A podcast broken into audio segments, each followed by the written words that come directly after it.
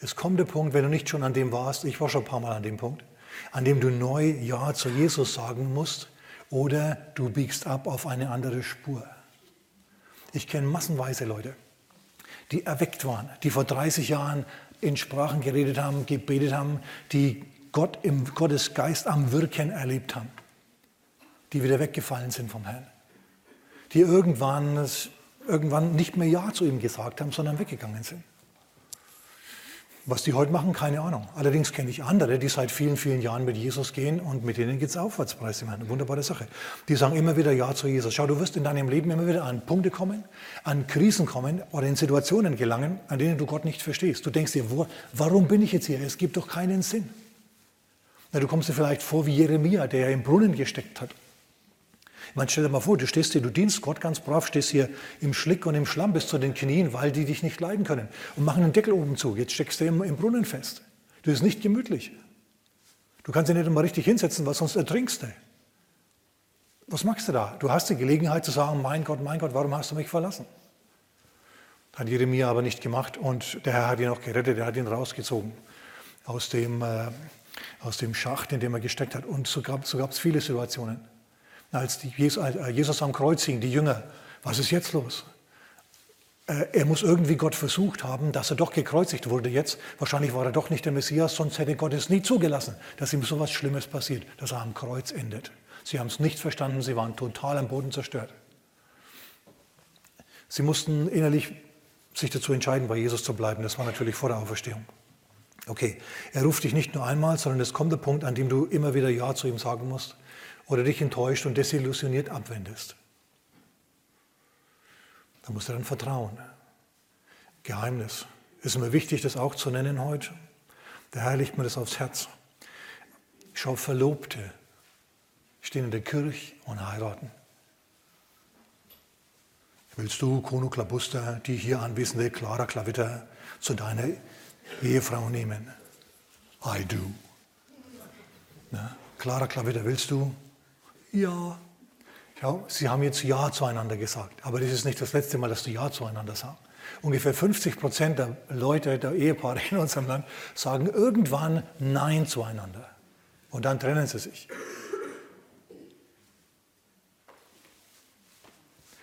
So, du kommst also auch in deiner Ehe, das weißt du, wenn du schon ein paar Jahre verheiratet bist, immer wieder an einen Punkt, an dem du klar und deutlich Ja zu deinem Ehepartner sagen musst.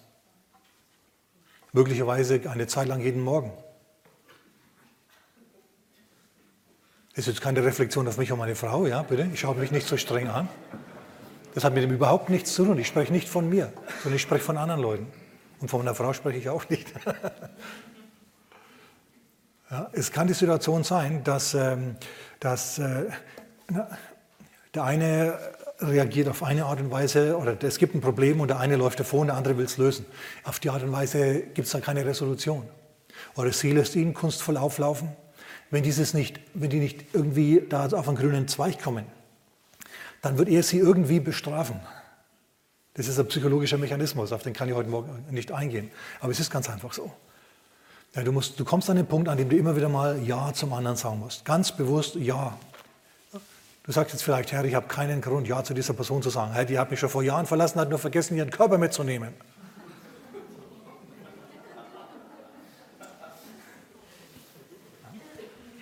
Und der andere denkt sich, ja, ich würde sie ja gern verlassen, aber, aber, aber sie hat die Millionen, ja. Und so bleiben sie da beieinander. Die Ehe ist dann vielleicht oder erscheint stabil, aber ist in Wirklichkeit unglücklich, unglücklich stabil. Das sollte nicht so sein. Na, wir als Christen müssen immer wieder zu dem Punkt kommen, an dem wir auch in den Krisen sagen, okay, ja, ich sage ja zu ihm oder ihr. Äh, ich hätte zwar jetzt hier Lust, äh, ganz anders zu reagieren, aber mache ich nicht. Ich sage ja zu der Person. Wenn du innerlich eine Distanz aufbaust, innerlich also ein Nein sagst, bleibst, du rennst natürlich nicht sofort davon. Ihr zieht nicht sofort auseinander, es sei denn, ihr seid die entsprechenden Persönlichkeiten, aber das sind die wenigsten. Die meisten bleiben dann zusammen, und dann sagen sie wieder Nein zueinander und wieder Nein und wieder Nein. Und so trennen sie sich in ihrem Herzen, bevor es dann auseinandergeht. Irgendwann schauen sie sich an und sagen sich, was will ich eigentlich mit dir? Das ist nicht das Beste, was der Herr für dich hat. Okay, also auf was ich raus will ist, du sagst ja, bist noch jung, aber du hast keine Ahnung, auf was du dich einlässt. Du sagst zwar jetzt ja, aber hey, pff, die Person, die du geheiratet hast, ist in zehn Jahren anders und in 20 Jahren wieder anders. Schaut, deine Beziehung zum Herrn reift mit den Jahrzehnten. Deine Ehe reift auch oder entwickelt sich auch in den Jahrzehnten. Und dann geht es entweder in die eine oder in die andere Richtung. Und ich sage dir heute Morgen, du musst dich hinstellen, aber wenn du vielleicht im Moment kein Land siehst und dir denkst, hey, wenn ich gewusst hätte, wie die ist oder der ist, ich hätte nie Ja gesagt. Und Leute, ich sage das deswegen, weil ich noch die Worte von verschiedenen Leuten im Ohr habe. Okay, solche Situationen gibt es also tatsächlich. Schau mir nicht so fromm an. Du musst innerlich Ja zu ihm sagen und er muss innerlich Ja zu dir sagen. Ansonsten wird dieses Nein, das du in deinem Herzen hast, in deinem Leben ausstrahlen. Ja, und dann wird es irgendwie nichts, das wird nichts mehr funktionieren. Der kann alles richtig machen, aber du bist trotzdem sauer auf ihn, einfach weil dieses Nein in dir hängt. Ich weiß nicht, ob er das erkennt, aber es ist gute Predigt bis jetzt. Du hast in der Hand, ob das was wird mit euch oder ob das eine Katastrophe wird. Schau, die sagen, mit, äh, mit künstlicher Intelligenz, Amazon und so weiter und Google und die, die wissen zwei Jahre bevor ihr euch trennt, dass ihr euch trennen werdet. Künstliche Intelligenz ist ziemlich weit entwickelt. Die sehen anhand der Bestellungen, die du vornimmst, anhand der Such, Sucheingaben, die du machst äh, bei Google oder bei den Suchmaschinen und so weiter, können die sich ausrechnen, in welche Richtung du denkst, in welche Richtung er denkt. Und dann wissen sie, ah ja, okay, wir wissen äh, nach unseren mathematischen Formeln, es geht auseinander. In zwei Jahren sind die nicht mehr verheiratet. Der Herr weiß das auch. Und deswegen sagt er heute zu mir, wir hauen da jetzt mal die Bremsen ein. Ist fränkisch für, wir treten mal auf das Bremspedal und orientieren uns neu, sagen innerlich Ja. Du sagst, ich habe keine Lust, Ja zu sagen, tu es trotzdem. Und, und erkennen, was der Herr tun wird für euch, zwei Turteltäubchen. Sagst Turteltäubchen, das letzte Mal, das war, war interessiert mich gar nicht, wie lange das her ist. Aber es gibt einen neuen Morgen. Ich, ich kasper eigentlich hier jetzt im Moment nur rum. Ich habe eigentlich auch noch eine Predigt für euch. Wir gehen deswegen jetzt mal zum 1. Könige, Kapitel 19. 1. Könige, Kapitel 19. Wir wollen ja erkennen, wie man in geistlicher Vollmacht wächst, beziehungsweise muss immer wieder Ja sagen zu Jesus. Denn bei ihm geht es von Herrlichkeit zu Herrlichkeit, von Gnade zu Gnade, von Glauben zu Glauben, von Kraft zu Kraft. Er ruft dich also in seine Nachfolge und er sagt zu dir, komm, folge mir nach. dann folgst du ihm nach, bis zu einem bestimmten Punkt bis zu einem bestimmten Punkt. Und dann dreht sich Jesus um, dann merkt Jesus, dass du stehen bleibst und er dreht sich um zu dir und sagt, folge mir nach. Oder er sagt, wie Elia das gleich sagen wird zu Elisa, bleib doch hier. Und dann musst du sagen, nein Herr, ich folge dir weiter nach. Und irgendwann kommt der nächste Punkt, an dem Jesus sagt, hey, bleib doch hier, ich gehe jetzt weiter. Aber hey, du willst dort sein, wo Jesus ist.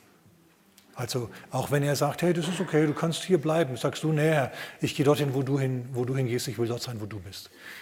Und wenn du Ja zu Jesus sagst, von Stufe zu Stufe wirst du wachsen in Vollmacht. Gott wird immer mit dir sein, wenn du Jesus in dein Leben eingeladen hast. Wenn, zu, wenn du zu ihm sagst, Jesus, vergib mir meine Sünden, komm in mein Leben, mach mich neu, dann bist du gerettet. Punkt.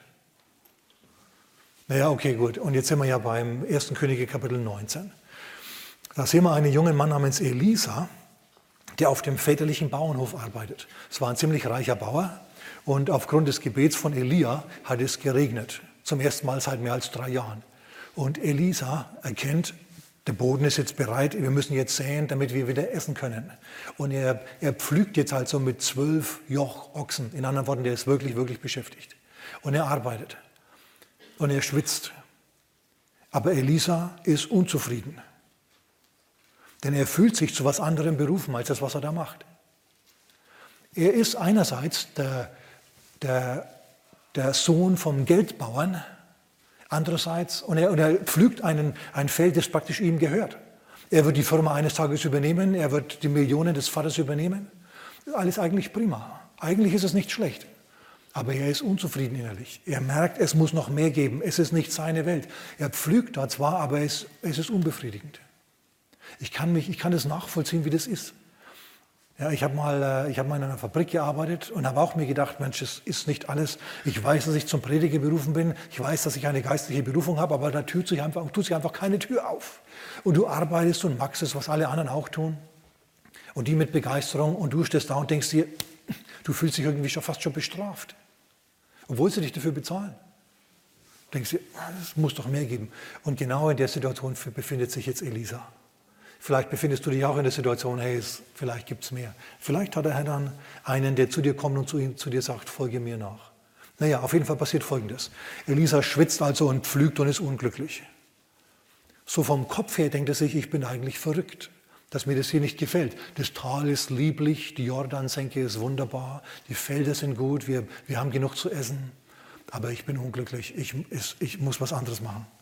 Und dann löst sich vom Waldrand eine Figur im härenen Mantel.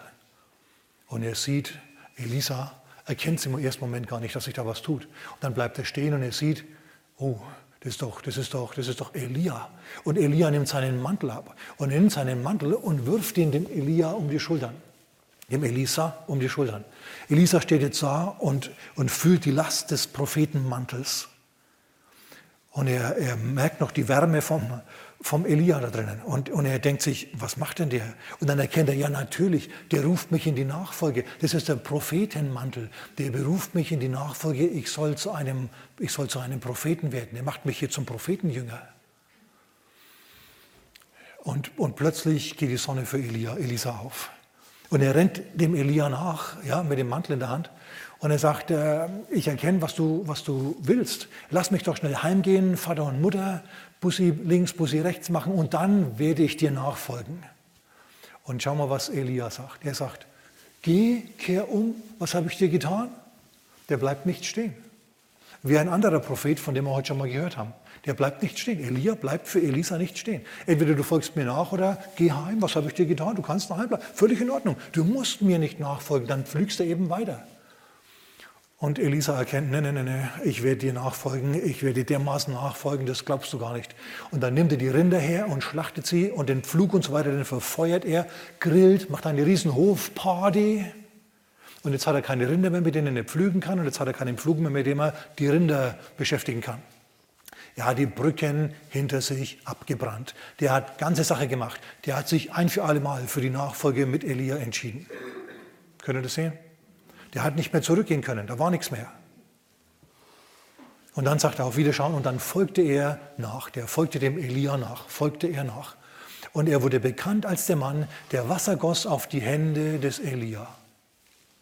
Klingt das irgendwie nach vollmächtigen Propheten? Klingt das nach einem dynamischen Mann Gottes? Nö, das klingt nach einem kleinen Knecht. Es klingt nach jemandem, der nichts zu sagen hat, der, der irgendwie, äh, wenn er an der Wand steht, merkt man gar nicht, dass er da steht. Der, der blendet sich so mit der Tapete ein, ja, das merkt man gar nicht, dass er überhaupt da ist. Es gibt so Typen. Ja, die sind im Hintergrund, da merkst du gar nicht, dass die da sind. Andere sind das Gegenteil. Wenn die zur, zur, zur Tür reinkommen, wupp, merken alle, ja, jetzt ist der wieder oder sie wieder da. Mhm. Aber es gibt Leute, die einfach nicht auffallen. Ist prima, wenn du Schulschwänzen willst oder so. Aber nicht so gut natürlich, wenn du irgendwie ein vollmächtiger Prophet sein willst, den das ganze Volk ernst nimmt. Auf jeden Fall, Elisa erkennt, jetzt ist nicht meine Zeit, ich muss dem Mann jetzt dienen. Und das macht er. Und mehr erfahren wir nicht. Zehn Jahre dient der dem. Zehn Jahre, zehn Jahre folgte dem nach, ohne irgendwie groß äh, Aufsehen zu erregen. Und der Witz ist auch der, dass Elia ihn offenbar nicht besonders gut behandelt und nicht besonders viel in ihm sieht. Gott persönlich hat Elia in einer Begegnung auf dem Berg Horeb, das ist der Sinai, auf dem Berg Sinai äh, befohlen, nimm dir den Elisa, Sohn des Schaffats von Abel Mehola, der ist dein Nachfolger. Aber der Nachfolger, den der, der beeindruckt ihn nicht, nicht im geringsten. Manchmal denkt er sich, naja, was will ich jetzt mit dem? So toll ist er nicht. Vielleicht kann ich ihn dazu bewegen, dass er wieder weggeht und, ich, und dann kann ich zum Herrn sagen, Herr, schau, der hat es nicht gepackt, gib mal einen neuen, der mehr hermacht.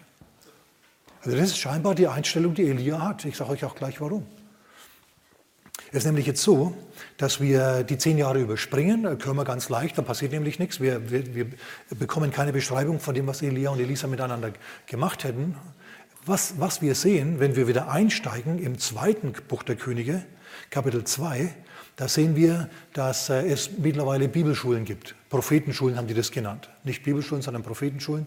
Heute gibt es keine Prophetenschulen mehr im eigentlichen Sinn. Du kannst Prophetentum nicht lernen, das ist eine Gabe Gottes, eine Geistesgabe, ja.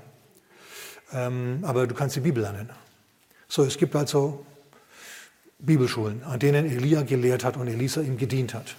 Und offenbar war es so, dass Elisa so viel mit Dienen beschäftigt war, dass er in den Versammlungen von Elia gar nicht mit drin saß. So geht also Elia nach äh, Gilgal. Wir sind jetzt im zweiten Könige Kapitel 2. Und ich kann das nicht alles vorlesen, ich mache das mit eigenen Worten. Zweiter, Korinther, äh, zweiter Könige Kapitel 2. Da ist es so, dass Elia was zu Elisa sagt. Ich lese euch vor, was er sagt. Und dann mache ich das mit eigenen Worten weiter.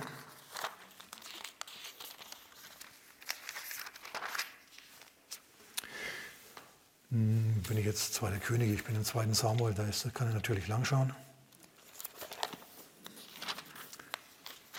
So, und es geschah, Vers 1, als der Herr den Elia im Sturmwind zum Himmel auffahren lassen wollte, in anderen Worten, der Moment, an dem er in den Himmel geholt wird, an dem Elisa ihm nachfolgen wird, der Moment der Trennung kommt jetzt als der Herr den Elia im Sturmwind zum Himmel hinauffahren lassen wollte, da gingen Elia und Elisa von Gilgal fort.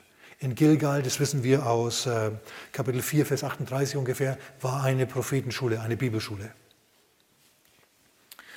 In anderen Worten, Elisa und Elia haben dort gelehrt und gepredigt. Das heißt, Elia hat gepredigt und Elisa hat irgendwas anderes gemacht. Und es geht dann weiter, sie wandern weiter nach, äh, nach Bethel, Gilgal, Bethel, Jericho und dann wandern sie an den Jordan, überqueren den Jordan und jenseits des Jordan bekommt Elisa äh, eine gewaltige Salbung, eine große Vollmacht, die er nicht bekommen hätte, wenn er dem Elia nicht von Station zu Station nachgefolgt wäre. Das spricht zu uns. Das verlangt nach einer geistlichen Auslegung. Die gebe ich euch jetzt. Also, zunächst sind sie in Gilgal. Wofür steht Gilgal? Was, ist das, was, was symbolisiert Gilgal? Ich meine, Elisa folgt Elia nach und jetzt sind sie in Gilgal. Gilgal ist der Ort, an dem das Volk Israel sich nach der Wüstenwanderung hat beschneiden lassen. Die sind nämlich in der Wüste herumgelaufen die waren frei, die waren das Volk Gottes, aber sie haben ihren Bund mit Gott nicht gelebt. Sie haben gemurrt, sie haben rumgekaspert, sie waren furchtbar, sie waren eine Zumutung. Und sie haben ihre Kinder nicht beschneiden lassen. In anderen Worten, sie haben den Bund mit Gott nicht wirklich ernst genommen. Und dann kamen sie nach Gilgal. Gilgal heißt Rad oder Kreis und steht für die Beschneidung. Dort haben sie sich nämlich aus Steinen scharfe Messer gemacht und dann ist alles Männliche in Israel beschnitten worden. Gilgal ist das Symbol für eine neuerliche, ernsthafte Entscheidung zur Nachfolge Christi. Jesus ruft dich in die Nachfolge, sagt, komm, folge mir nach, und dann folgen viele ihm nach. Und das ist alles, was sie tun.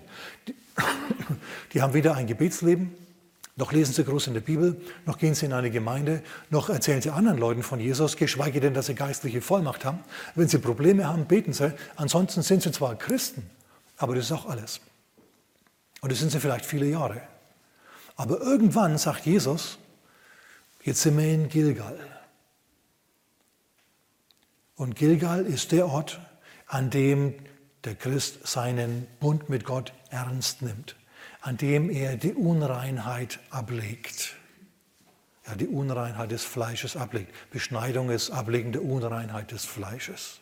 In anderen Worten, das ist der Moment, an dem du in dich gehst und zu dir sagst, hey, eine Flasche Schnaps am Tag ist einfach zu viel. Ja. Ich muss es runterbremsen. Oder du sagst, okay, ich höre jetzt mal auf zu rauchen, endgültig. Oder was anderes, was dich beschäftigt. Manche Dinge, das ist ein Ruf, genau, pass mal auf, das ist ein Ruf zur Mäßigung, es ist ein Ruf zur Selbstdisziplin, sag mal Selbstdisziplin. Gott liebt Selbstdisziplin. Gott liebt es, wenn du vor deinem dritten Stück Kuchen stehst und zu ihm sagst, nein, weiche von mir. Gott liebt Selbstdisziplin. Er liebt Gilgal. Er liebt es, wenn du zu dir sagst, nein, bis hierher und nicht weiter.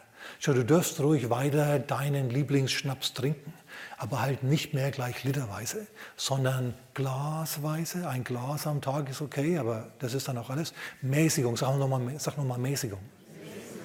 Dir ist alles erlaubt, aber es ist nicht alles gut für dich. Und Gilgal ist der Ort, an dem du sagst, okay, mir ist zwar alles erlaubt, aber nicht alles ist gut für mich. Du fängst an, hier klare Grenzen zu ziehen. Du fängst ein, an, ein diszipliniertes Leben zu führen. Möglicherweise musst du da erst ein wenig älter dazu werden. Ein bisschen reifer, damit du überhaupt erkennst, dass es gut ist, Selbstdisziplin zu üben. Wenn man jung ist, dann kapiert man das nicht unbedingt. Also ich kenne einige, ich kenne Leute, die das nicht unbedingt kapiert haben in ihrer Jugend. Ja? Irgendwann merkst du dann, hey, es ist doch besser. Irgendwann kommt dir das dann schon. Das ist der Ort Gilgal. Manche Dinge musst du eiskalt aus deinem Leben heraus eliminieren. Zum Beispiel, wenn du hier und da immer gern was mitgehen hast lassen. Wenn du also ein Dieb warst ja, oder ein Räuber, dann musst du das bleiben lassen. Genauso mit anderen Dingen wie zum Beispiel Pornografie. Du kannst nicht sagen, ach ja, ein bisschen Pornografie ist in Ordnung. Nö, ist es nicht. Das ruiniert dich auf Dauer. Das ruiniert deine Ehe, deine Beziehung, alles, deine Gefühle, alles ist eine üble, böse Kraft, ja, auf die du gut aufpassen musst, damit sie dich nicht auffrisst und gefangen nimmt. Es gibt viel zu viele Leute, die an Pornografie ihre geistliche Vollmacht verkauft haben. Gehör du nicht dazu. Ich bin dem Herrn sehr dankbar, wir sind alle Menschen, aber ich bin dem Herrn sehr dankbar, dass ich auf sowas nie, nie ein, eingestiegen bin. Ja, Halleluja, preis dem Herrn. Wenn solche Dinge irgendwie im Internet gekommen sind, habe ich sie weggeklickt und nicht geglotzt. Ja, und das ist gut. So, du bist also frei von solchen Sachen und das ist kein schlechtes Gefühl. Allerdings kann ich mir vorstellen, dass es eine große Belastung ist, wenn du mit sowas leben musst. Du musst dann sagen, Herr, ich kann mir hier nicht selber helfen, aber ich vertraue dir, dass du mir hilfst. Und wenn du Ja zu Jesus sagst, du willst jetzt weitergehen mit ihm, dann ist es schon mal der erste Schritt. Also sie sind jetzt in Gilgal. Ne, Gilgal ist der, ist der Moment vor der Eroberung Kanaans. Ist der Ort der Selbstdisziplin, der ernsthaften Bekehrung. Die Beschneidung fand eigentlich ziemlich früh im Leben statt, nach acht Tagen bereits. Sollte sie ziemlich schnell machen. Das Ablegen der Totenwerke. Jesus drückt es so aus. Er sagt in Matthäus Kapitel 16, Vers 24, wenn jemand mir nachfolgen will, ich meine jetzt ernsthaft, Gilgal-mäßig nachfolgen will, so nehme er sein Kreuz auf sich und folge mir nach. Das Kreuz ist eine ziemlich umfassende Beschneidung, sage ich jetzt mal ja, wenn du dich kreuzigen tust oder dein Fleisch kreuzigst, ist es ein Ruf zur Selbstdisziplin, nicht zur totalen Selbstaufgabe. Okay, und jetzt, hat, jetzt sagt Elia zu Elisa, bleib doch hier, denn der Herr hat mich nach Bethel gesandt. So, Jesus sagt vielleicht auch zu dir, okay, du hast dich jetzt bekehrt, du hast ganze Sache gemacht, du hast Selbstdisziplin geübt, prima, bleib ruhig hier, ich gehe aber weiter nach Bethel. Was sagst du dann? Du sagst, Herr, ich will mit nach Bethel. Und das sagt Elia, Elisa auch. Er sagt, so wahr der Herr lebt und deine Seele lebt, wenn ich dich verlasse. Gott hat mich in die Nachfolge gerufen, also folge ich dir nach. Bei Gott, ich folge dir nach. Egal, wo du hingehst. Und egal, wie weit es jetzt ist. Denn wir müssen bedenken, das sind immer so Reisen von 10, 20, 30 Kilometern, die die da gelaufen sind. Junge, Junge. Okay, und jetzt geht Elia also in die Bibelschule nach Bethel. Und dort predigt er. Was symbolisiert jetzt Bethel? Bethel heißt auf Deutsch übersetzt Haus Gottes. Bethel ist einer der interessantesten Orte überhaupt. Es ist der Ort, an dem Jakob im 1. Mose Kapitel 28 geträumt hat. Er war auf der Flucht vor seinem Bruder. Rein äußerlich war alles katastrophal. Er musste fliehen aus der elterlichen Familie, weil er den Bruder betrogen hat er wollte den doppelten Anteil haben des Erbes. Er hat ihm das, das den Segen abgeluchst, den Bruder Esau. So musste er jetzt also fliehen. Es war der Tiefpunkt seines Lebens. Er hatte kein weiches Bett mehr und als Kopfkissen hat ihm ein Stein gedient. Aber wo im, im Natürlichen alles vorbei war, ist es geistlich erst richtig losgegangen. In dieser Nacht hat er nämlich geträumt. Er hat eine Himmelsleiter gesehen. Ja, er macht die Augen auf und er, er sieht eine Leiter. Und er sieht Engel auf und absteigen auf dieser Leiter. Und von oben an dieser Leiter sieht er den Herrn stehen, der mit ihm spricht. Er hört das Wort Gottes an diesem Ort. Und er sagt, Jakob, du alter Schurke, ich erlasse dir jetzt Gnade angedeihen. Dein Vater und dein Großvater haben einen Bund mit dir, mit mir, und deswegen hast du auch einen Bund mit mir. Du wirst dich zu mir bekehren jetzt, und ich werde dir dieses Land, in dem du hier rumliegst, alles geben. Werde ich dir geben. Und ich werde mit dir sein, bis du hierher zurückkehrst. Und dann wacht Jakob auf und er sagt sich, Mann, das hier ist das Haus Gottes, der Eingang zum Himmel. Hier ist die Leiter, im Unsichtbaren ist hier die Leiter. Versteht ihr, hier ist das Loch, wo Himmel und Erde sich begegnen. Ein magischer Ort sozusagen. Ein geistlicher Ort. Das hat er erkannt. Also Gott gibt es erstens und zweitens, hier ist der Ort, an dem er ist. Und dann bekehrt sich Jakob ganz klar und deutlich zum Herrn. Er sagt, dieser Ort hier, der soll, also ich, werde, ich muss jetzt weitergehen, ich kann hier nicht bleiben, aber ich werde zurückkehren an diesen Ort und dann werde ich an diesem Ort einen Altar bauen und werde dem Herrn hier opfern. In, in anderen Worten, ich werde hier eine Gemeinde bauen. Ich werde hier an diesem Ort eine Gemeinde gründen. Sagt er, das hat es nämlich damals auch schon gegeben. Da gab es Propheten, die gepredigt haben. Abraham war einer, Isaak war ein solcher und jetzt war Jakob auch einer. Der hatte jetzt was zu sagen. Liebe Leute, lasst mich sagen, an diesem Ort, hier an diesem Stein habe ich geschlafen und äh, hier war die Himmelsleiter. Ich meine, das ist doch interessant. Ja, die Leute kamen, waren interessiert an solchen Dingen. Und dann geht er zunächst mal weg und nach vielen Jahren kommt er wieder zurück. So, Bethel, auf Deutsch Haus Gottes, symbolisiert die Gemeinde. Ist der Ort, an dem du das Wort Gottes hörst. Ist der Ort, an dem dir Gott begegnet in dem dir Engel dienen. Du siehst sie jetzt nicht. Aber ich habe den Herrn gebeten schon gestern, Herr, lass deine Engel da sein, mit Heilung, mit Befreiung, mit Antworten, mit Zeichen, mit Wundern Gottes. Und weißt du was, die sind jetzt hier. Die dienen dir jetzt im Moment. Du merkst es vielleicht gar nicht, aber du wirst freier wieder rausgehen, als du reingekommen bist.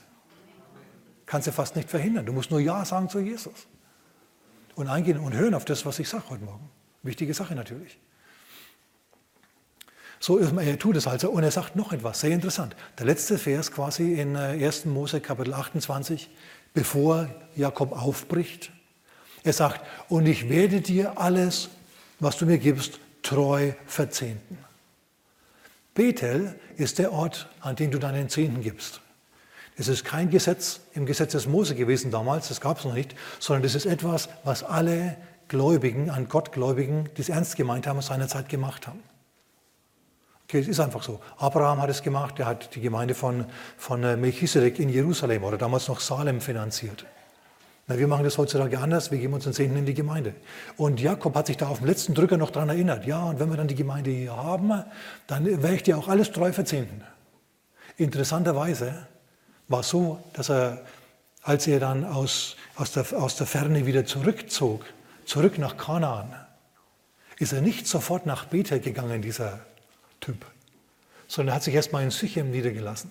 Gab es Riesenprobleme in Sichem? Musste er weiterziehen. Und dann hat Gott zu ihm gesagt, ja Mönch, jetzt zieh halt schon nach Bethel. Du hast mir versprochen, dort ein Haus Gottes zu bauen. Und das macht er dann. Und als er dort ist und die Gemeinde baut in Bethel, als er dort mitmacht, ja, richtig alles organisiert und finanziert, erscheint Gott ihm noch einmal und segnet ihn noch einmal. So, wenn du also dir eine Gemeinde anschließt, und du musst dich der Gemeinde anschließen, hör mal. Das kannst du dir nicht selber raussuchen, welcher Gemeinde du dich anschließt. Und ich als Pastor auch nicht. Du musst dich der Gemeinde anschließen, an der du das Wort Gottes hörst. An der du Gott reden hörst. An dem du merkst, hier ist die Gegenwart Gottes. Hier ist irgendwas in der Luft, was mich anspricht, was ich woanders so nicht finde. Vielleicht auf großen Konferenzen noch, aber ansonsten so nicht. So deswegen geh ruhig mal hier und da und dorthin und schau, habe ich nichts dagegen.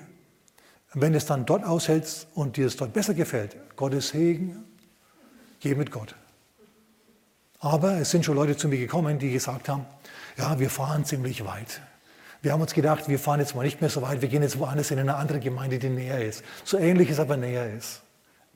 An dem Ort, wo wir wohnen. Dann sind sie dorthin. Und nachdem sie dort waren, haben sie sich angeschaut, haben gemeint, äh, und dann kamen sie wieder. Und seitdem kommen sie seit vielen, vielen Jahren, preis dem Herrn. So, du kannst dir das nicht selber raussuchen. Es muss der Herr dir irgendwas ins Herz geben. Irgendwas muss da sein. Und da musst du dann gefälligst auch treu sein und da musst du dann mitarbeiten, beziehungsweise da musst du dann, ähm, da musst du dann, was, wie soll ich sagen, da musst du dann auf, die, auf das Reden Gottes eingehen an jenem Ort. Okay, und da musst du dann mitmachen. Schau, es ist nämlich so, dass Prediger besser sind, wenn man sie mag und ihnen das ein wenig zeigt. Ja, das ist kein Witz. Wenn Leute sich Maul zerreißen über den Prediger, sich reinsetzen, ihn hören und dann wieder rausgehen und sich wieder das Maul zerreißen, das merkt man. Du hast dann eine Wolke über dir, eine Kritikwolke. Und es ist dann, äh, dann, dann, dann steht der, der Prediger beklommen vor dir und schaut und es ist nicht Gottes Wille. Du musst wohin gehen, wo du das nicht magst. Es sei denn, du hast einen Schaden, dass du das sowieso immer magst, überall. Ja, dass du sowieso immer alle kritisierst, weil sie nicht so vollkommen sind wie du. Dann hast aber du das Problem und nicht die anderen.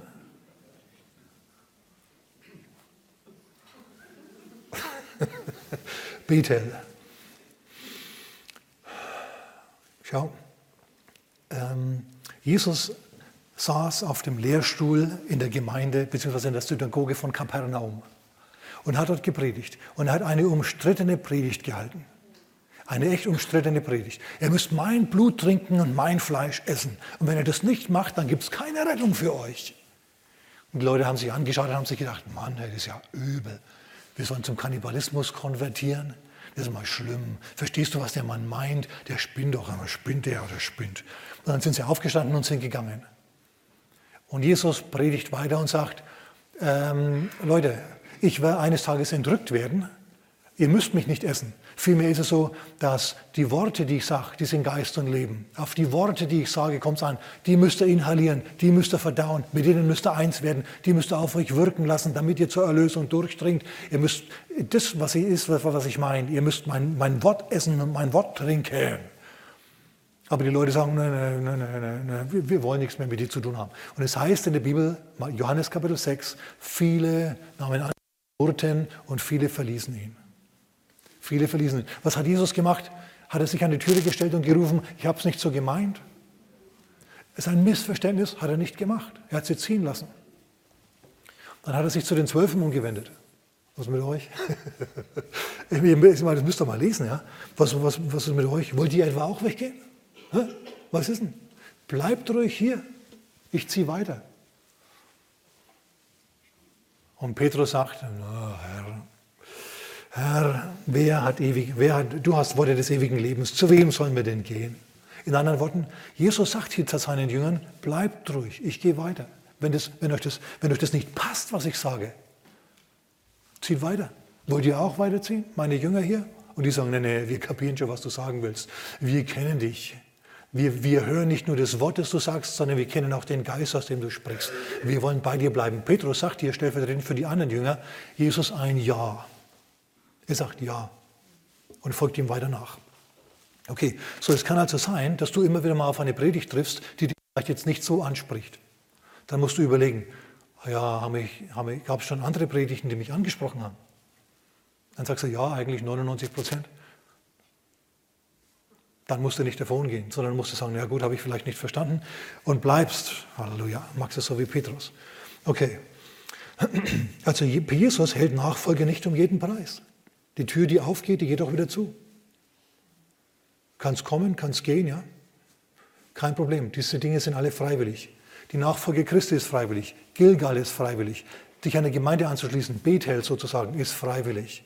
Elia sagt ja jedes Mal, bleib ruhig hier. Du kannst da bleiben.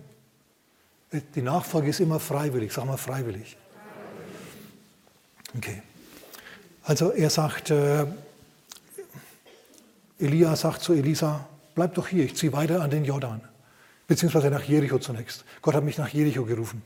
Und Elisa sagt, nein, nein, ich gehe mit dir mit, ich gehe mit dir mit. Er sagt ja, er sagt noch einmal ja zur Nachfolge. Und dann gehen sie nach, Jericho. Was symbolisiert Jericho? Jericho, erinnern wir uns, ist die verfluchte Stadt. Es ist die erste Ortschaft Kanaans, die sie eingenommen haben. Das heißt, die der Herr für sie eingenommen hat. Die mussten nichts machen, als nur drum herumlaufen. Die Mauern eingestürzt und sie mussten nur noch quasi Schwert ziehen und laut brüllen und über die Trümmer steigen und sagen, so, jetzt haben wir gewonnen. Die mussten groß, nicht groß kämpfen, das hat der Herr für sie gemacht. Es ist eine Stadt, die verflucht war, die am Untergehen war.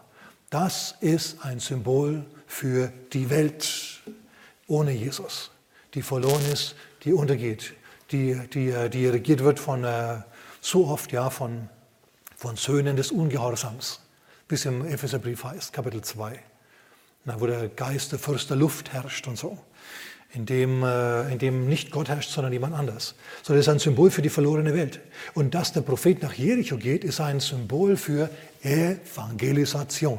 Denn obwohl diese Welt ver, äh, äh ver, verurteilt ist durch ihre Sündhaftigkeit, gibt es trotzdem Menschen, die in der Stadt sitzen, die gern befreit werden möchte, möchten, die bereit sind, Gott nachzufolgen. In Jericho gab es genau eine Familie, Genau eine Familie. Die Familie von, überleg mal, nicht vom vorbildlichen Bürger, sondern von der, Rahab, von der Hure Rahab. Ich meine, Gott muss sie aus, aus, ausgerechnet eine Hure raussuchen, die er dann rettet. Nö, das war die einzige, die offenbar für ihn. Und Gott nimmt alle, egal was du bist. Du kannst eine alte Hure sein, sorry, ja, aber so steht es in der Bibel. Du kannst Rahab sein. Und Gott wird schauen, dass er dich und deine Familie rettet. Die ganze, die ganze, ganz Jericho geht unter, die ganze Welt geht unter. Aber du wirst nicht untergehen, wenn du Jesus in dein Leben einlädst und sagst, ich will ihm nachfolgen. Aber das kostet natürlich was. Hinauszugehen in die feindselige Welt kostet was. Ich habe gestern einem Impuls folgend äh, einen Namen von einem Prediger eingegeben, vom Jobst Bittner äh, aus Tübingen. Habe ich noch nie gemacht, wusste gar nicht genau, warum ich das jetzt mache habe mal bei YouTube, ja, habe mal nachgeschaut, was mit dem los ist aus irgendeinem Grund. Und das erste, was dann kam, war ein Video, Farb- und Brandschlaganschlag auf die TOS-Gemeinde, Tübinger Offensive Stadtmission. Das ist die Gemeinde vom Jobst. Ein Farb- und Brandanschlag. Schaden 40.000 Euro. Das ist eine Gemeinde wie die unsere. Warum? Weil äh, die ähm, Anstoß erregt haben, dadurch, dass sie fürs traditionelle Familienbild stehen. Äh, Vater, Mutter, Kind. Hat, ihnen, hat irgendwelchen Chaoten nicht gepasst, dann haben sie angefangen da zu zündeln und äh, zu terrorisieren. Leute, das ist ziemlich übel. Dennoch müssen wir trotzdem uns ausstrecken nach dieser verlorenen Welt, auch wenn sie solche Dinge mit uns macht. Ja? Und wie ging das zu? Weil wir können ja sagen, äh, hm, wie schaffen wir das jetzt, ja, dass wir, dass wir die richtigen Leute finden in dieser verlorenen Welt. Wie können wir richtig effektiv evangelisieren? Leute, das muss der Herr machen, da muss der Herr uns führen. Überlegt mal, wie kamen denn die, die Kundschafter in das Haus von der Rahab? Die wurden verfolgt, mussten vor der Polizei davon laufen, sind ins nächstbeste Haus hineingelaufen und es war halt ein Haus mit einer roten Laterne davor. Und da saßen sie dann drinnen und haben mit der Frau geredet, die dort war, ja, und, und die haben festgestellt, die Frau ist offen für die Nachfolge Christi oder für die Nachfolge Gottes. Und dann hat sie ihnen geholfen zu fliehen. Sie hat also richtig Taten auch äh, getan ähm, zu ihrem Glauben. Und weil sie die Kundschafter gerettet hat, ist sie dann auch äh, befreit worden. So, ähm, der Herr muss es fügen, dass du, wenn du auch vor der Polizei davonläufst, in die richtige, in die richtige, vor der Gesinnungspolizei davonläufst, in die richtige Tür hineinläufst. Das muss der Herr fügen. Der Herr muss es machen, dass die richtigen Leute zusammentreffen. Das kannst du nicht machen. Deswegen musst du beten, Herr, mach mich zu einem Arbeiter in deiner Ernte. Wenn du das sagst, wird der Herr dir Leute bringen. Dann sprichst du mit ihnen über Jesus ganz leicht, ganz locker, ganz organisch. Wie ging es am, am, am Brunnen vor sich? Johannes Kapitel 4. Jesus sitzt in der Hitze am Brunnen vor dem Tore von Samaria. Und es kommt eine Frau raus. Hat Jesus diese Frau bestellt? Nö. Hat diese Frau Jesus bestellt? Ganz bestimmt nicht. Und so kommen sie also da zusammen und reden miteinander. Und die Frau ist offen, obwohl sie Samariterin ist, ist sie offen für den Glauben an den Gott Christi, an den Gott Israels, an den Christus. Und so sprechen sie miteinander und die Frau bekehrt sich. Und dann geht sie in die Stadt. Und diese sündhafte Frau, fünfmal verheiratet, mit dem sechsten lebt sie einfach so zusammen. Diese Person, so problematisch wie Rahab seinerzeit, geht in die Stadt hinein und die ganze Stadt bekehrt sich zum Schluss zu Jesus. Eine problematische Person kann der Schlüssel zu einer ganzen Ortschaft sein. Eine Person, die kommt, kann, kann Schlüssel für eine ganze Gruppe von anderen Leuten sein. Ich finde es gut. So, wir beten also, Herr, gib uns Arbeit, mach uns zu arbeiten in der Ernte. Amen. Okay, das ist also ganz wichtig. Wir müssen Evangelisation als Christen ernst nehmen. Wenn wir Evangelisation ernst nehmen, wird unsere Vollmacht zunehmen. Gott wird uns ernster nehmen und auch Leute, die sich nur bekehren, kriegen Gebete erhört. Aber Leute, die ihm ernsthaft nachfolgen, die eine Gemeinde unterstützen und die evangelisieren oder zumindest Evangelisation unterstützen mit ihren Finanzen, die werden normal auf eine andere Art und Weise erhört und gesegnet. Da könnt ihr sagen, was ihr wollt. Das ist so. Und dann geht es weiter. Elia sagt, bleib in, bleib in Jericho. Und Elias, Elisa sagt, nee, ich gehe mit. Er sagt noch einmal Ja. Er sagt noch einmal Ja zu Elisa. Und dann gehen sie an den Jordan. Sie gehen an den Jordan. Jordan heißt auf Deutsch der Herabfallende, der Abstützende, der Hinabtreibende. Oder ihr Untergang, kann man auch übersetzen, wenn man will. Es ist, was ist der Jordan? Der Jordan ist ein Symbol für, für das Einlassen auf Aufgaben, die Gott nur, nur Gott lösen kann. Das Einlassen auf Probleme, das Abenteuern auf Leben und Tod mit Gott. Das kannst du nicht von heute auf morgen. Sogar bei Paulus, einem harten Kerl, ja, hat es 14 Jahre ungefähr gedauert, bis Gott zu ihm gesagt hat, sondert mir Paulus und Barnabas aus zu dem Dienst, zu dem ich sie berufen habe. Und dann müsste man nachlesen, was dem Paulus passiert ist. Lies nur mal 2. Korinther Kapitel 1. Da sagt er, als wir Asien durchzogen haben, das heißt Kleinasien, die heutige Türkei, durchzogen haben, da kamen wir in solche Probleme, dass wir am Leben verzweifelt sind. Das ist der Jordan. Du kannst über diesen Jordan nicht drüber. Der ist ein Hindernis, du kommst nicht rüber. Wenn er noch schnell fließt, dann treibst du ab. Außerdem ist er schmutzig, du weißt nicht, was da alles drinnen ist. Wenn du da reinsteigst, es kann sein, dass pfum, du verschwindest ja in irgendeinem Loch. Wer weiß schon, was da, was da alles drinnen ist in diesem Jordan. So, Jordan ist das Symbol eigentlich für den Tod. Und jetzt stehen sie da. Na, Paulus kannst du auch sagen. Wir haben, bei Paulus kannst du nachschauen, 2. Korinther Kapitel 1. Wir haben in uns selber ein Todesurteil empfangen, so Vers 8 herum. Damit wir nicht auf uns selber vertrauten, sondern auf Gott. Und wir sind erhört worden, er hat uns gerettet, Gott hat uns gerettet. Wenn er uns nicht übernatürlich geholfen hätte, wir wären untergegangen, wir wären gestorben, wir haben schon das Todesurteil empfangen. Wir standen quasi schon vor dem, vor dem Erschießungskommando. Und dann ist was passiert, dass wir doch weiterkamen. Da brauchst du Nerven. Da musst du schon ein paar Mal Ja gesagt haben zu Jesus, damit er dich auf solche Safaris schickt. Auf jeden Fall stehen sie da jetzt, Elia und Elisa, vorm Jordan. Unüberwindbares Problem. Elia nimmt seinen Prophetenmantel und schlägt auf diesen Jordan drauf. Und der Jordan teilt sich, wie seinerzeit das Rote Meer, wie seinerzeit unter Josua schon einmal der Jordan. Und sie gehen trockenen Fußes hinüber. Und dem Elia, Elisa, dem stehen natürlich die Haare zu Berge. Boah, denkt er sich, Mann, wir gehen über den Jordan und es macht uns nicht nass. Das ist der Sieg über den Tod. Wenn du über den Jordan gehst, irgendwann demnächst. In zwei oder in 20 Jahren oder in 50 oder in 80 oder im nächsten Jahrhundert, wann auch immer. Wenn du mit Jesus gehst, dann teilt sich der Jordan auch für dich und der Tod ist für dich keine Angstfigur. Der Borndelkramer hat verloren. Dir winkt ein heller Engel zu und winkt dich herüber. Ja, ans andere Ufer des Jordan. Wenn du also über den Jordan gehst, wird es in Ordnung sein. Die beiden gehen jetzt also über den Jordan und jetzt stehen sie da, jenseits des Jordan miteinander.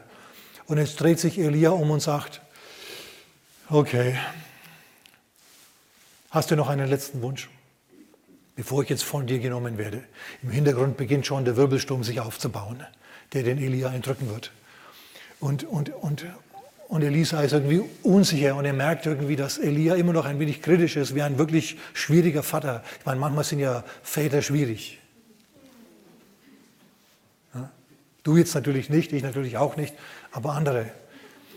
Und Elia war definitiv eher so ein, ein launischer Typ und er sagt halt so was, hast du noch einen letzten Wunsch, irgendwie was? Er sagt nicht, Bub, du wirst jetzt mir nachfolgen. Macht er nicht. Er sagt jetzt nicht, schau jetzt hier, hast du meinen Mantel. Macht er alles nicht. Er war, hallo, äh, der ist ein Nachfolger? Nö, macht er nicht. Ein echt abweisender, schroffer Pastor. Hast du einen letzten Wunsch, bevor ich von dir genommen werde?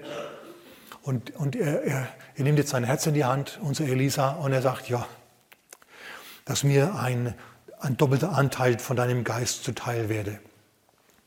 Was er jetzt nicht meint, ist eine doppelt so große Salbung, wie Elia hatte, sondern schau, ich bin doch auch eigentlich ein Bibelschüler. Auch wenn du mich nicht mithören mit lassen hast, jetzt in Gilgal und in Bethel und in Jericho, da war ich immer draußen und die anderen kamen hinterher raus und haben erzählt, du hast gepredigt, dass du heute entrückt werden wirst und, und du hast es mir aber nicht mitgeteilt. So die, die haben mir das so mitgeteilt und, und, und, und, und ich saß nicht mal mit in der Predigt, ich muss draußen sein, was weiß ich, Pferd striegeln oder wie auch immer die sich fortbewegt haben, keine Ahnung, oder Futter kaufen oder sonst was. Und jetzt, bin ich, jetzt stehe ich hier. Ich bin doch auch einer deiner Söhne. Und ich bin sogar der erste deiner Söhne, Prophetensöhne. Ich will den Anteil, den, den, den Anteil des Erstgeborenen. Der hat immer den doppelten Anteil von allen anderen bekommen. Wenn jemand zehn Söhne hatte, dann hat der Erste 20 Prozent bekommen, also zwei Zehntel, und der Rest, die anderen neun, haben die anderen acht Zehntel bekommen, mussten sich dann neu teilen. Und Elia schaut Elisa an und sagt, hast was Schweres erbeten. Du willst den Anteil des Erstgeborenen haben, du hast was Schweres erbeten. Da, da merkst du, wie Elia auf Elisa runtergeblickt hat. Der hat, nicht, der hat ungefähr so viel in Elisa gesehen, wie der Vater Davids in David einen König gesehen hat. Ja, die, waren, die waren nicht überwältigt von diesen Typen. Das ist irgendwie gute Nachricht, weil wir sind auch nicht überwältigend. Wir sind auch eher vielleicht graue Mäuse. Nicht alle, aber der eine oder andere.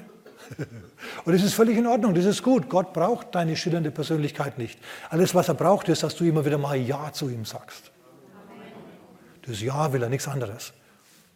So, du bist jetzt also bekehrt, du hast ganze Sache mit Gott gemacht. Du hast dich einer Gemeinde angeschlossen. Ja, und, und unterstützt sie sogar mit deinen Finanzen. Oh mein, preis dem Herrn. Du bist weitergegangen bis an den, äh, an, nach Jericho. Du arbeitest mit an der Evangelisation oder die Gemeinde macht das wenigstens für dich. Ne? Und dann bist du mit an den Jordan. Du hast dich auf, auf Reisen eingelassen, vielleicht in Bürgerkriegsgebiete oder vielleicht in Länder wie Pakistan und hast dort das Evangelium gepredigt oder wegen mir auch China und so. Hast du das Evangelium gepredigt. Du hast dein Leben in die Hand genommen und hast gesagt, Herr, du kannst es haben. In deinem Dienst will ich mich verbrauchen. Und jetzt stehst du da und willst die doppelte Salbung, beziehungsweise den doppelten Anteil. Wenn du mich siehst, dann wird es dir zuteil werden. Und als die beiden noch geredet haben, es sind feurige Pferde und feuriger Wagen gekommen und sind zwischen den beiden durchgejagt. Normalerweise hätte Elisa jetzt seine Augen wegwenden müssen auf die Gefahr, die da kommt, feurige Pferde und den Wagen. Hat er aber nicht gemacht. Elisa hat, Elia hat gesagt, wenn du mich siehst, wie ich von dir genommen werde, wirst du bekommen, was du willst. Noch eine Bedingung. Du musst noch einmal Ja sagen zu einer Bedingung, damit du voll durchdringst zur Vollmacht. Du darfst dich von dem Spektakulären nicht ablenken lassen, sondern musst aufs Effektive achten. So, feuriger Wagen fährt vorbei, aber Elisa schaut auf Elia und Elia wird im Wirbelsturm, wie Jesus später übrigens, entrückt nach oben hochgehoben. Und er sieht, wie das nach oben geht. Und Elia ist weg. Und Elisa steht da und zerreißt seine Kleider, so bewegt es er. Also das war ein Ausdruck der höchsten Bewegung und des Schmerzes, ja. Wir machen das heute nicht mehr. Obwohl wir es uns eher leisten können als die, könnten als die, die hatten oft nur, was sie am Leib hatten. So, er zerreißt also die Jacke und sagt, oh, mein Vater, mein Vater, Wagen Israels und seine Reiter.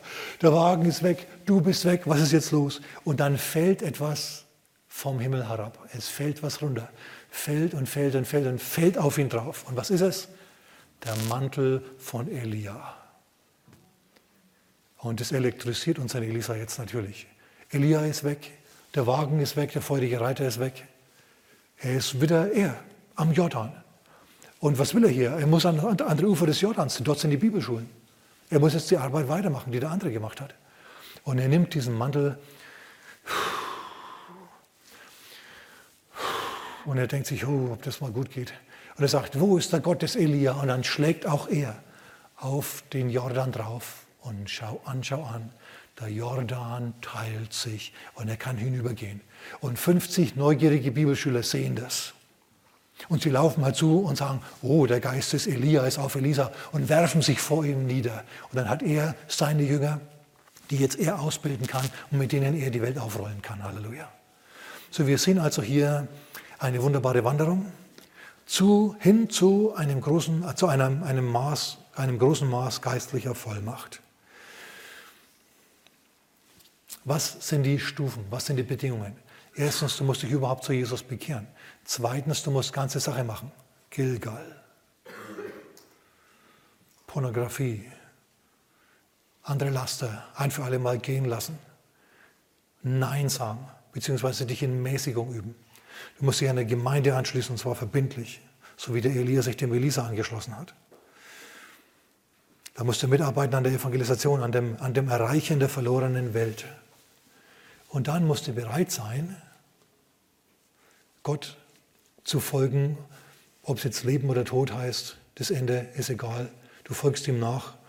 Du lässt dich auf Abenteuer, auf Leben und Tod ein, auf Aufgaben, die nur Gott lösen kann. Wenn du dazu bereit bist, und ich gebe zu, dass das nicht ohne ist, dann wird Gott auch dir ein größeres Maß an Vollmacht geben. Und dann wirst du die Welt bewegen, wie sie bewegt werden muss. Amen. Leute, Erweckung ist möglich. Schau, der Petrus, der Jesus so intensiv nachgefolgt ist, der hat zum Schluss auch Ja zu dem Befehl gesagt, als Jesus gesagt hat, wartet in Jerusalem, bis angetan werdet mit Kraft aus der Höhe. Von den Tausenden von Leuten, die Jesus nachgefolgt sind, haben es zum Schluss noch 120 in den Obersaal in Jerusalem geschafft. Von Tausenden, möglicherweise Zehntausenden, 120. Und wohlgemerkt, das ist ja alles freiwillig. Elia hat ja immer gesagt, bleib da, ich gehe weiter. Elisa musste sich jeweils neu entscheiden, nachzufolgen. Und das musst auch du. Jesus kommt immer wieder zu dir und sagt, folge mir nach. Oder er sagt vielleicht, bleib ruhig hier, aber wenn du willst, es geht weiter, es gibt, neue, es gibt noch weitere Stationen. Und das hat er dann gemacht. Okay, also Petrus war mit dabei unter diesen 120, hat den Heiligen Geist empfangen mit den 120 und ist dann rausgegangen und hat gepredigt und hat auf einen Schnalz 3000 Leute erreicht. Am Pfingsttag haben sich 3000 bekehrt. 3000, Wumms. Ein paar Tage später nochmal 2000. Innerhalb kürzester Zeit war da eine Gemeinde mit 5000 Leuten. Ich würde mal sagen, das ist Vollmacht. Aber diese Vollmacht, meine Damen und Herren, ist nicht billig. Die ist teuer, schweineteuer. Das heißt, du musst das innere Schwein, verstehst du, Schweinehund, killen, damit du dahin kommst. Okay, auf was will ich raus heute Morgen? Das ist mein letzter Punkt. Oder mein letzter Satz. Erweckung ist möglich, wenn wir Jesus konsequent nachfolgen. Unser, unser Land hier braucht Erweckung, unser Erdteil braucht Erweckung und der Herr möchte uns benutzen. Deswegen heute Morgen diese etwas herausfordernde Predigt. Wenn wir uns also auf ihn einlassen, dann wird er uns benutzen. Und ich habe mir gedacht, damit er das auch wirklich tut, unterstreichen wir das Ganze mal mit einer Gebetswoche